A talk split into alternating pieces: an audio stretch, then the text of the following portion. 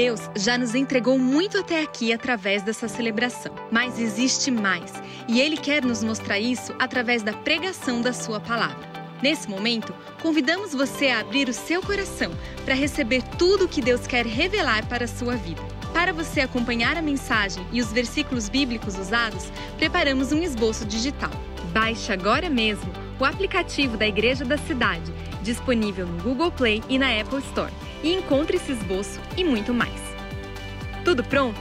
Então vamos para esse tempo especialmente preparado para você. E depois de ouvir, compartilhe com mais alguém o link desta palavra.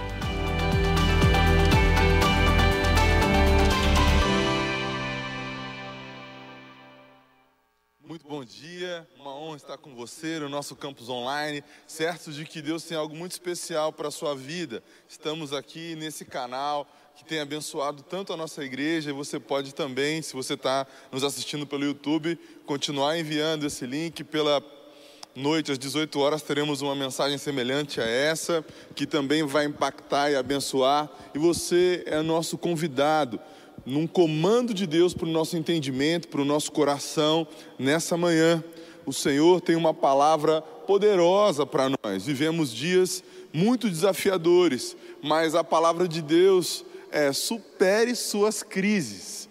Eu quero deixar claro para você que isso não é simplesmente um nome legal, interessante para uma mensagem, mas é algo que Deus tem para a sua vida, um direcionamento, uma verdade, algo que está revelado para você. Que a gente extrai das Escrituras uma série de promessas e realidades e tem essa convicção. Então, o que eu quero declarar sobre a sua vida é que Deus deseja que você supere as crises da sua vida, supere cada uma delas. Salmo 34, verso 15 diz: Os olhos do Senhor voltam-se para os justos e os seus ouvidos estão atentos ao seu grito de socorro. A gente percebe também, Êxodo 14, 14 diz: O Senhor lutará por vocês, tão somente acalmem-se. E eu quero dizer para você que as coisas difíceis da vida podem se tornar ainda mais difíceis, o que está ruim pode ser piorado, mas ao mesmo tempo, a sua atitude pode fazer com que isso mude. Então, o que está ruim pode melhorar, também conforme a sua atitude. Eu quero declarar que você não é dono da sua vida, porque Jesus já venceu e nos comprou, mas você pode viver numa perspectiva diferente a partir das suas atitudes, a partir do seu posicionamento, a partir da sua postura. O Senhor não faz acepção de pessoas, mas as nossas atitudes deixam claro como Jesus, como Deus vai nos retribuir as sementes são sempre imparáveis. Eu gosto demais de um salmo, o salmo de número 39, ele é o pano de fundo dessa mensagem, dessa nossa conversa, e o objetivo dessa conversa que Deus tem com a gente agora é que tanto eu quanto você possamos superar as crises da vida. Então, vamos ler juntos o Salmo 39 para que você supere as crises da sua vida. Eu disse, Salmo 39, verso 1: Eu disse, vigiarei a minha conduta e não pecarei em palavras, porém mordaça em minha boca, enquanto os ímpios estiverem na minha presença. Enquanto me calei resignado e me contive inutilmente, minha angústia aumentou, meu coração ardia no peito, e enquanto eu meditava, o fogo aumentava. Então comecei a dizer: Mostra-me, Senhor, o fim da minha vida e o número dos meus dias, para que eu saiba o quão frágil sou. Deste aos meus dias o comprimento de um palmo, e a duração da minha vida é nada diante de ti. De fato, o homem não passa de um sopro. Verso de número 6. Sim, cada um vai e volta como a sombra. Em vão se agita, amontoando riqueza, sem saber quem ficará com ela. Mas agora, Senhor, que hei de esperar? Minha esperança está em Ti. Livra-me de todas as angústias, de todas as minhas transgressões. Não faça de mim um objeto de zombaria dos tolos. Estou calado não posso abrir a boca, pois tu mesmo fizeste isso. Afasta de mim o teu açoite, fui vencido pelo golpe da tua mão. Tu repreendes e disciplinas o homem por causa do seu pecado, como a traça destrói o que ele mais valoriza. De fato, o homem não passa de um sopro. Ouve a minha oração, Senhor. Escuta o meu grito de socorro. Não sejas indiferente ao meu lamento, pois sou para ti um estrangeiro, como foram os meus antepassados. Desvia de mim os teus olhos para que eu volte a ter alegria antes que eu me vá e deixe de existir. O salmista desabafa, escancara sua alma diante de Deus, como muitos de nós resistimos em fazer. Eu quero orar com você, a partir dessa verdade, dessa palavra de Deus revelada a você, liberando a você a possibilidade de conseguir desabafar completamente diante de Deus. Deus não espera que você seja um super-herói, uma super-heroína, só que você seja um filho, uma filha, num mundo em crise, num país também numa crise. A gente está vivendo essa pandemia que é, sim, algo global, mas a gente tem como Brasil muitas crises internas, políticas, ideológicas, econômicas, e muitas vezes essas crises continuam internas não só no país, mas dentro de nós. Vamos orar. Pai, no nome de Jesus, que essa palavra justa, verdadeira e poderosa tenha efeito transformador na nossa vida, que a gente consiga mesmo derramar o nosso coração diante do Senhor, que a gente possa estar completamente na tua presença para experimentar do Senhor renovo, uma restauração, uma reparação completa. Nós reconhecemos que o Senhor é a nossa fonte de alegria e do Senhor vem tudo que nós temos. Então somos gratos por quem somos. Faz-nos um contigo, Pai, e que a gente possa estar completamente fortalecido no Senhor para superarmos e vencermos todas as crises, glorificando e honrando o teu santo nome.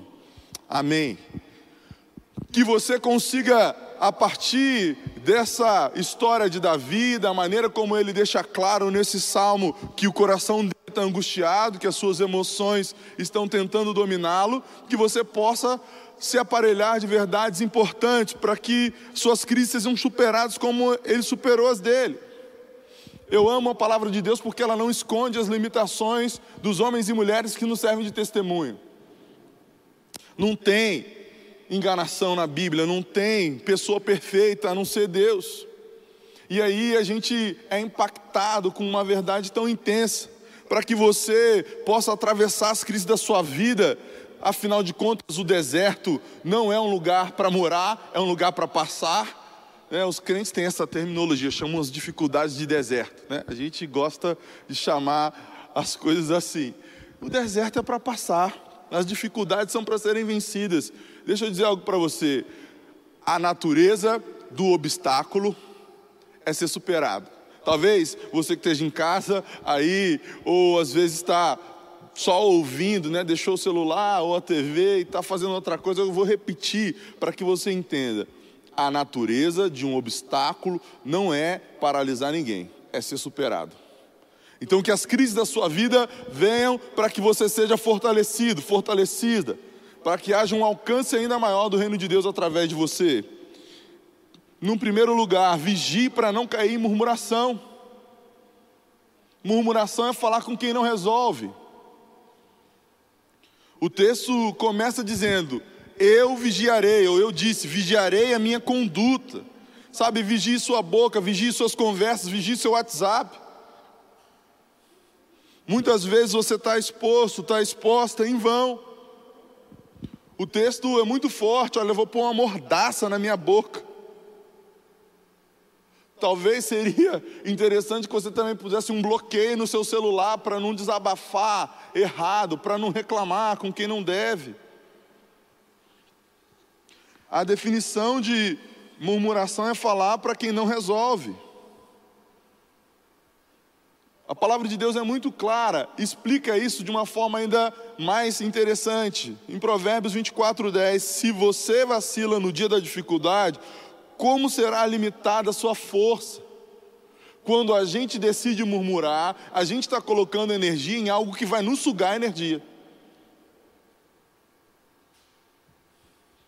É difícil, mas é o espírito dominando a carne.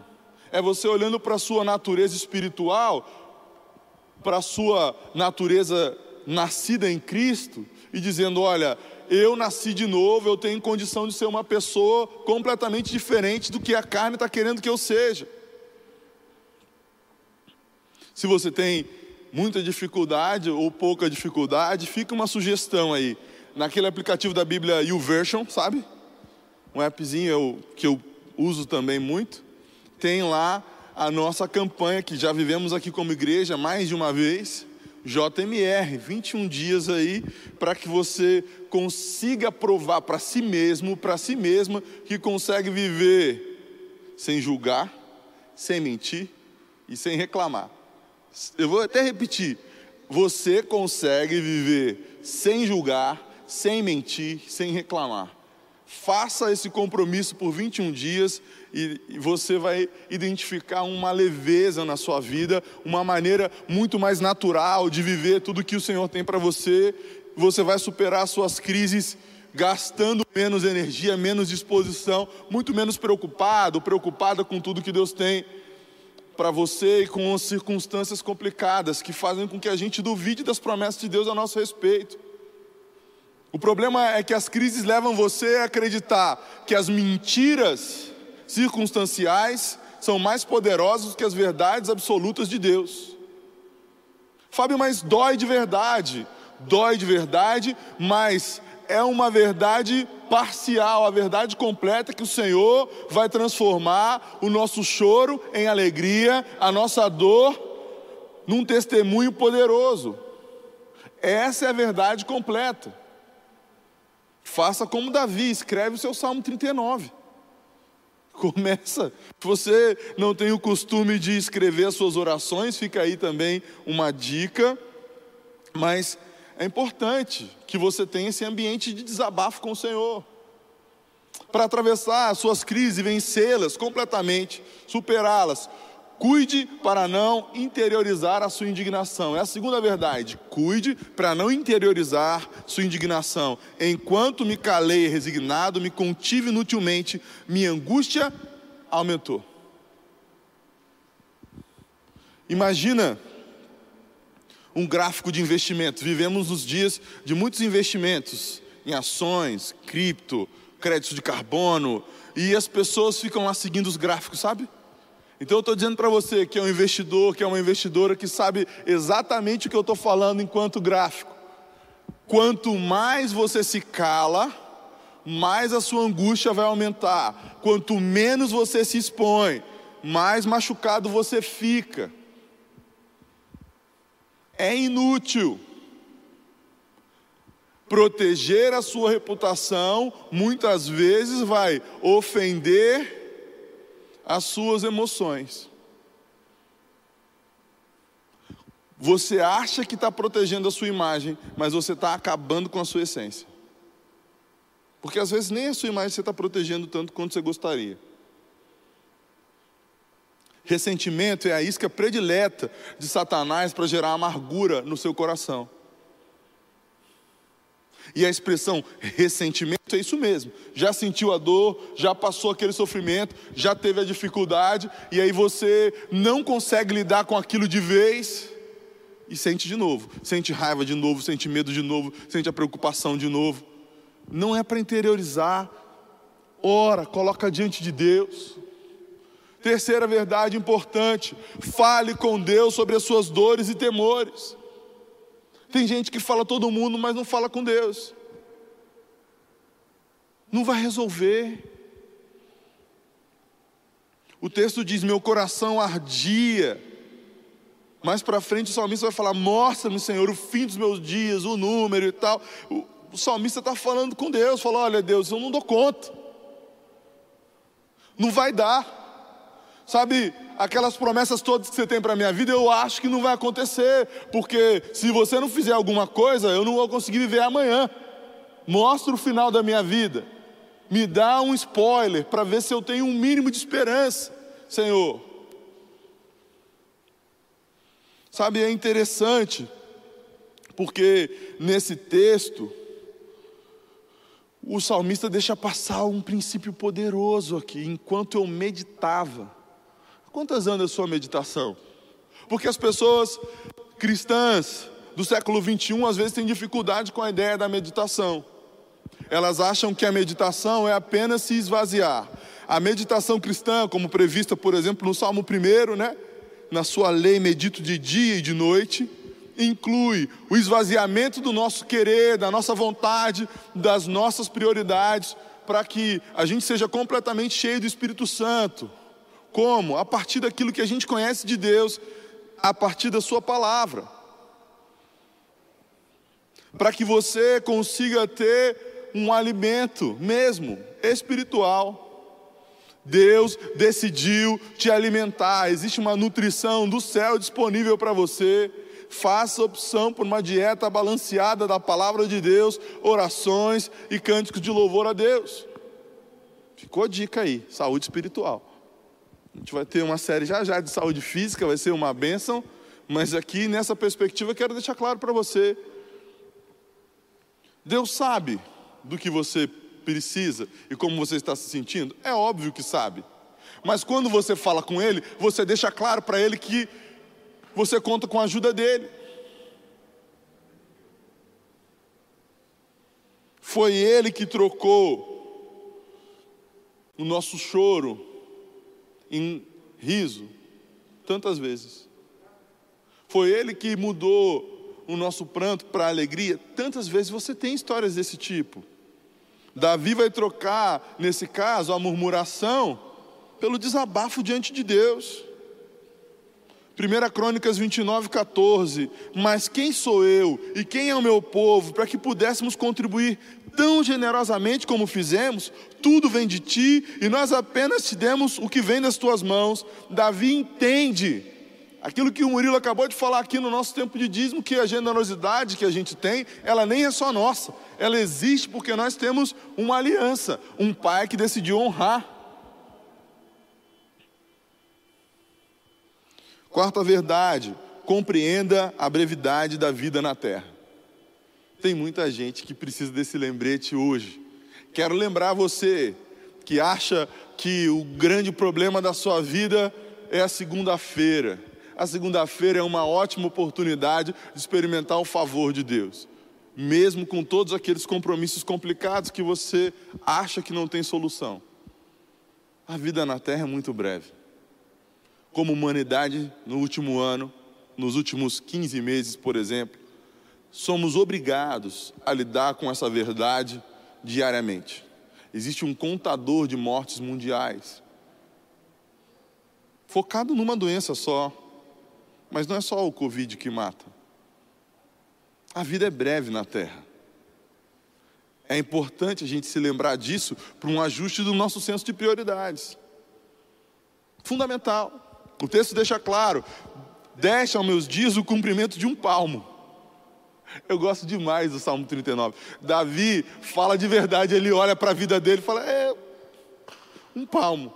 Eu não estou valendo nada. Eu vou ali na esquina. A minha vida é nada. A vida na terra é um sopro. Ele vai repetir isso duas vezes.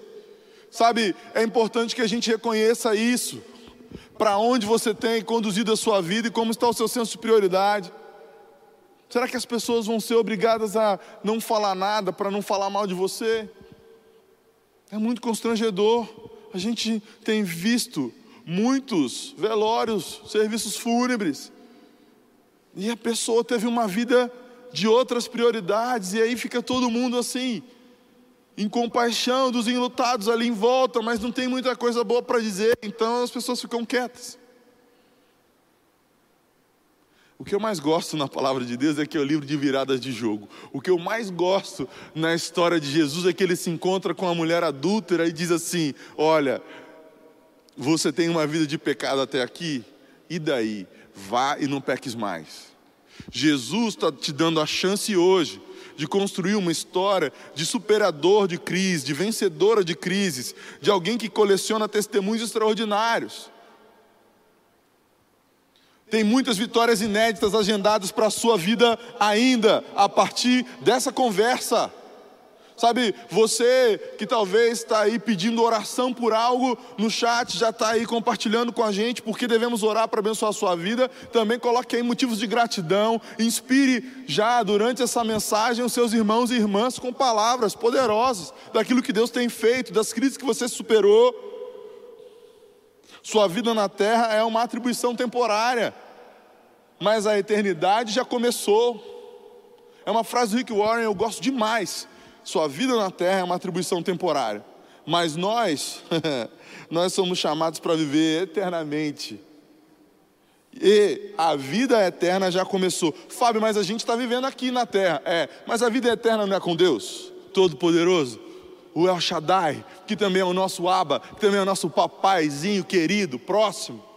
Aliás, Aba, fica a dica, logo, logo teremos o nosso alto de Páscoa você vai participar com a gente também. Você que está aqui online nesse canal, vamos transmitir o alto.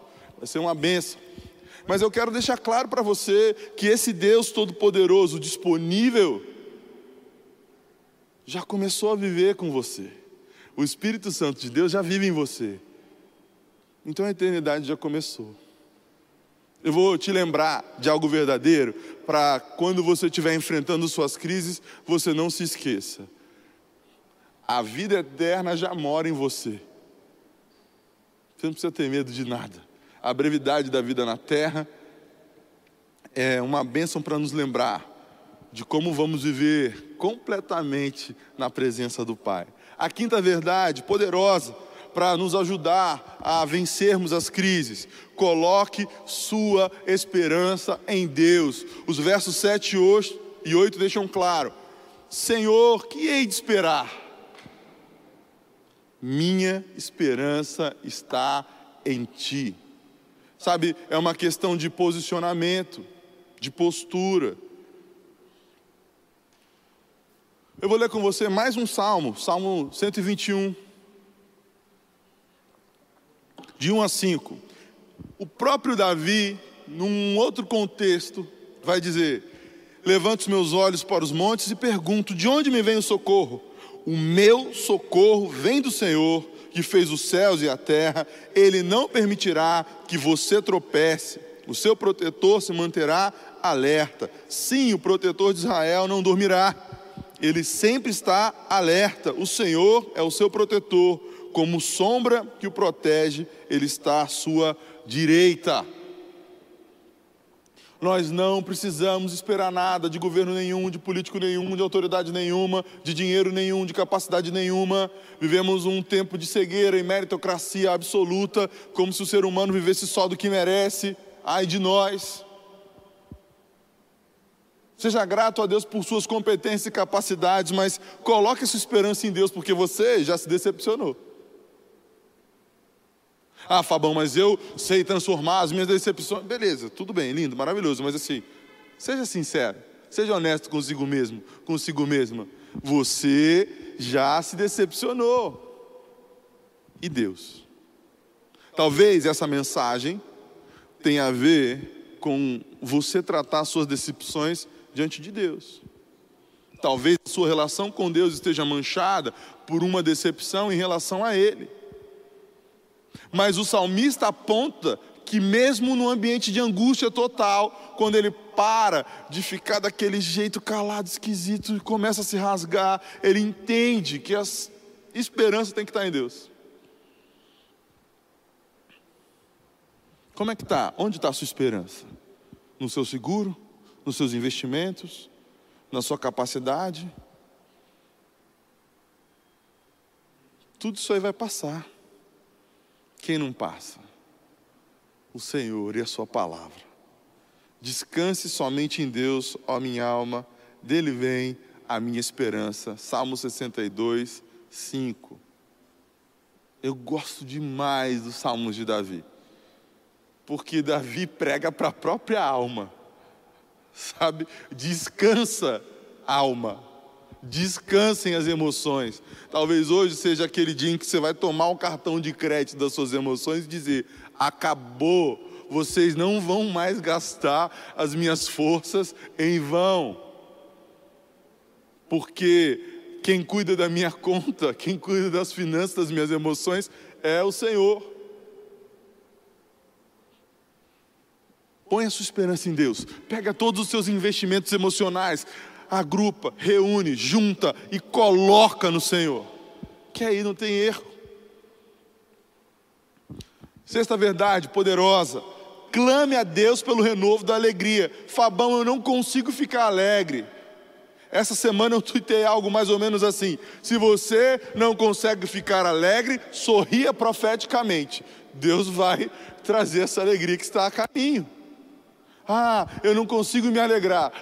Acha um motivo e começa a sorrir profeticamente. Profetize a si mesmo enquanto ri. O texto deixa claro nos versos 12 e 13: Ouve a minha oração, Senhor, escuta o meu grito de socorro. Sabe, Deus é profissional, especialista em lidar com as nossas dificuldades. Jesus não sofreu em vão. O sofrimento de Jesus, retratado de forma tão precisa na na paixão de Cristo, que a gente vai ensinar no nosso alto de Páscoa mais uma vez. Os ensaios estão maravilhosos, você não pode perder, tá?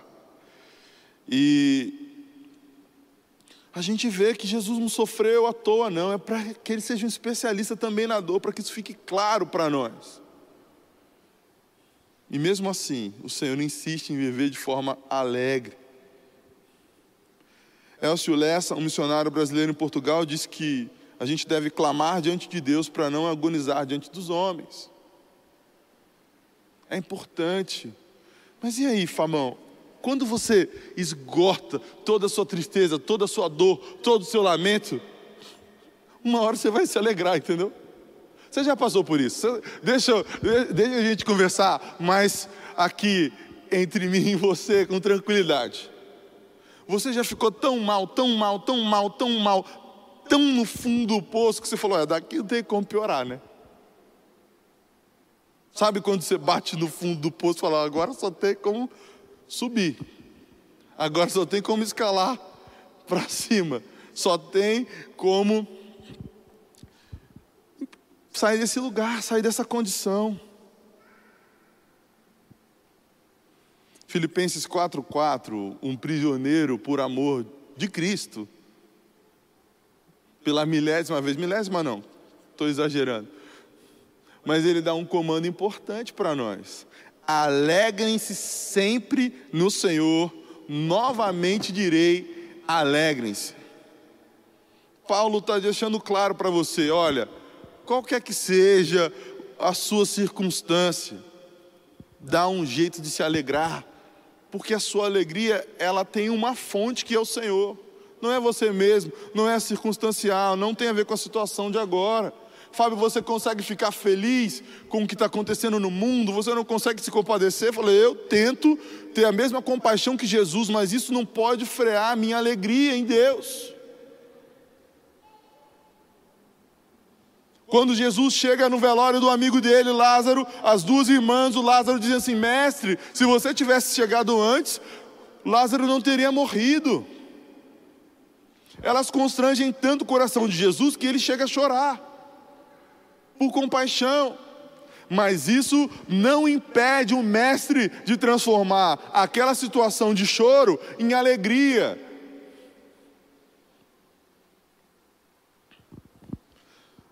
Colossenses capítulo 1, verso 13 diz: Pois ele nos resgatou do domínio das trevas e nos transportou para o reino do seu Filho amado. É nesse reino, é nessa condição de reino que Jesus diz para Lázaro: Amigo, vem aqui para fora. O texto diz: E então bradou em alta voz: Lázaro, vem para fora. Sabe o que Jesus está fazendo na sua vida hoje de manhã? Ou quando for que você vai assistir isso aqui? É, a alegria sepultada há alguns dias vem para fora. O Senhor decidiu que você vai viver para superar as suas crises e vai transformar toda aquela sua vergonha num troféu para a honra e glória de Deus. Esse transporte ele já fez, é uma questão de você reconhecer e se posicionar.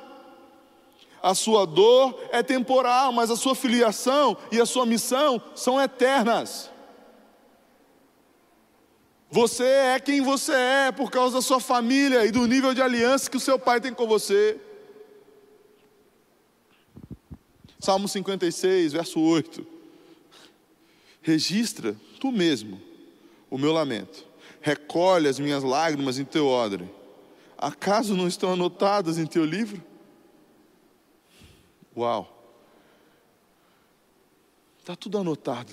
Sabe, o que eu quero dizer para você que tem chorado muito nos últimos dias, talvez nos últimos meses, é que Jesus não desperdiça uma lágrima. Ele recicla tudo. E eu quero declarar que você vai ser capaz de chorar de alegria tudo que você chorou de tristeza. Já chorou de alegria? Já riu que começou a chorar de tanto rir? Ah, Fábio, eu nem lembro como é isso. Comece a se lembrar. Essa é uma realidade que vai ser cada vez mais comum na sua vida, porque você vai colocar sua esperança em Deus e vai superar as crises de uma forma decisiva e definitiva.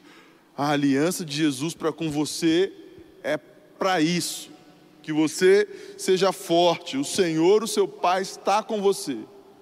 Você não está sozinho. Talvez a maior das ilusões do Satanás que a gente dá força, seja essa mentira de que você está sozinho, de que você está por conta própria. Quero deixar algo claro para você nesse momento. Jesus Cristo decidiu te encontrar de forma especial, exclusiva, poderosa. Não é que ele morreu na cruz só por sua causa, como alguns querem entender. Mas ele também não morreu na cruz por causa de toda a humanidade aleatoriamente. Jesus morreu na cruz por cada um de nós, porque ele tem uma convicção: você vale a pena. Ele sabe do que você é capaz de fazer e por isso mesmo fez questão de deixar claro que todos os seus pecados estão perdoados. Que a partir desse perdão, a partir dessa aliança disponível, dessa conexão com Deus, você vai ser capaz de superar qualquer crise. Talvez a primeira delas seja a sua crise de fé, de não acreditar em Deus, de não acreditar que é digno, que é digna. Jesus disse que você vale a pena. E ele não se arrepende de ter morrido na cruz por você, de ter pago a sua conta,